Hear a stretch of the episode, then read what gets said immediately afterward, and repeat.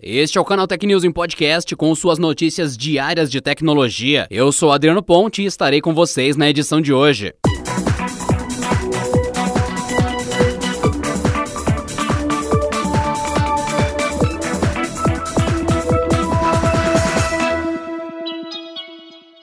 Pela primeira vez na história, a Huawei foi a empresa com maior volume de remessas de celulares no mundo todo em um trimestre. Segundo dados da consultoria Canalys, a fabricante chinesa quebrou nove anos de domínio da Samsung ou da Apple, com 55,8 milhões de aparelhos distribuídos no segundo trimestre desse ano. Apesar do número representar uma queda de 5% na comparação com o mesmo período de 2019, a antiga líder, a Samsung, registrou uma queda de 30%, fechando o ciclo com 53,7 milhões de celulares enviados. Apesar de inédito, o resultado não chega a surpreender, pois a Huawei já tinha registrado números superiores à Samsung em abril e maio desse ano. O resultado foi influenciado fortemente pelo desempenho da marca em seu mercado local, onde registrou um crescimento de 8%. A China corresponde a 70% das remessas da Huawei, que aproveitou bem a reabertura do país em meio à pandemia da Covid-19. Mas nem tudo são flores para a empresa, que enfrenta perspectivas negativas em consequência das restrições impostas pelo governo dos Estados Unidos. A proibição ao uso dos aplicativos do Google já afeta a gama de produtos da marca no Ocidente. Além disso, a restrição de fornecimento de processadores fabricados na TSMC terá impacto até mesmo no mercado chinês.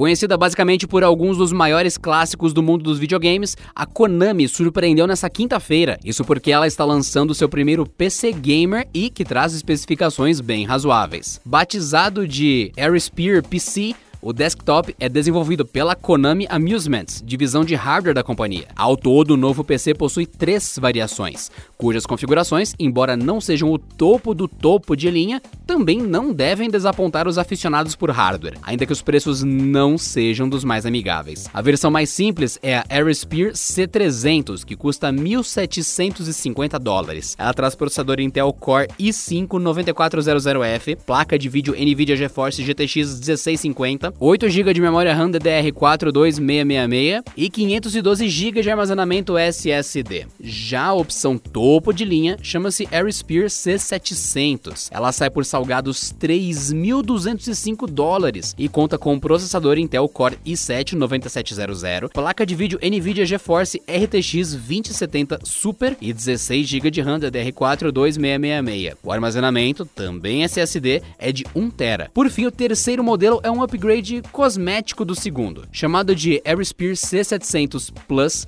ele custa 210 dólares a mais que a versão anterior, mas traz um gabinete translúcido na lateral e iluminação RGB. Por hora, os Aerosphere estão disponíveis exclusivamente no Japão, e a Konami ainda não deu sinais de que pretende globalizar o modelo. Se você não pode vencê-los, junte-se a eles. É com essa frase que começa uma notícia no mínimo irônica. Isso porque a Uber anunciou nessa quinta-feira que seu aplicativo ganhará uma nova modalidade, a de táxis.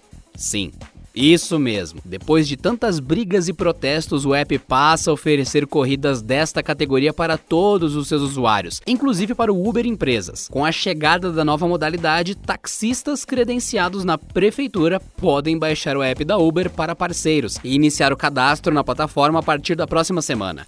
São Paulo será a primeira cidade brasileira a ganhar a modalidade, sendo a segunda na América Latina. A categoria está no portfólio global da Uber há mais de 5 anos e hoje já está disponível em cidades de 22 países. O cadastro de taxistas seguirá o mesmo processo ao dos outros parceiros da Uber. Eles precisarão apresentar os documentos necessários e passar por verificação de segurança, incluindo checagem de antecedentes. O preço do Uber Táxi vai seguir a tabela de tarifas determinada pela legislação municipal. Os taxistas também vão pagar pelo uso da tecnologia e do suporte mantidos pela empresa, de acordo com os termos da parceria. Mas eles também terão acesso aos processos de higienização e equipamentos de proteção contra o coronavírus oferecidos pela empresa.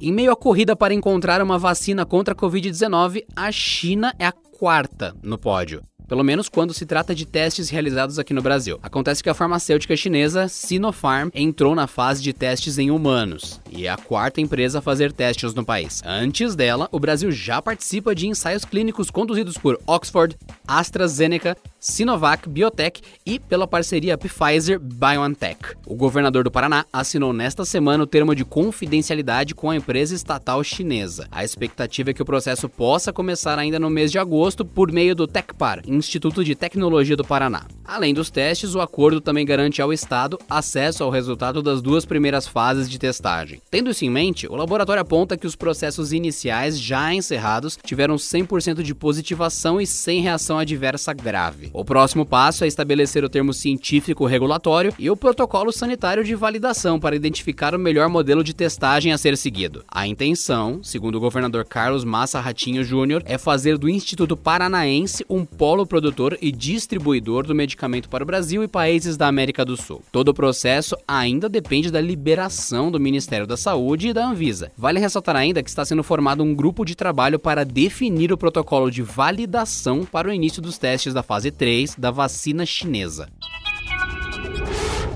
Finalmente, um novo celular do Google já tem data de lançamento confirmada, 3 de agosto. A empresa criou uma página em sua loja online com um pequeno quebra-cabeça que, ao ser solucionado, mostra a data. A principal aposta é a de que o modelo em questão é o Pixel 4a.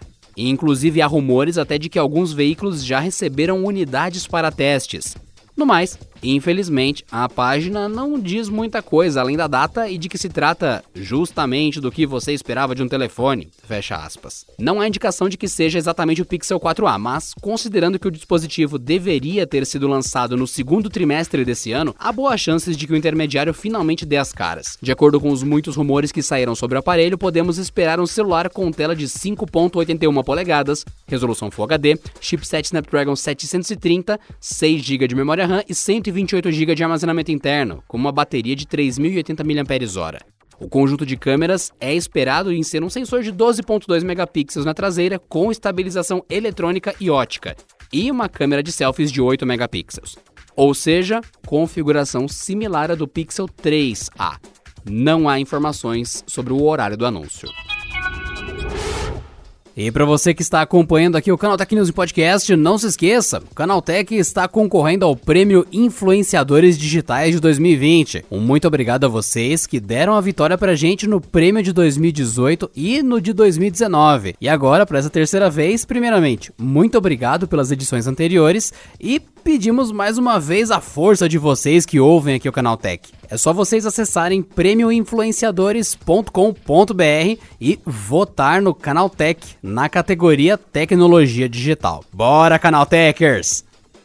E por hoje é só, pessoal. Nos vemos na próxima sexta-feira em mais uma edição do Canal Tech News e Podcast. Então, bom descanso e até lá. Este episódio contou com o roteiro de Rui Maciel, edição de Gustavo Roque e editoria-chefe de Camila Rinaldi.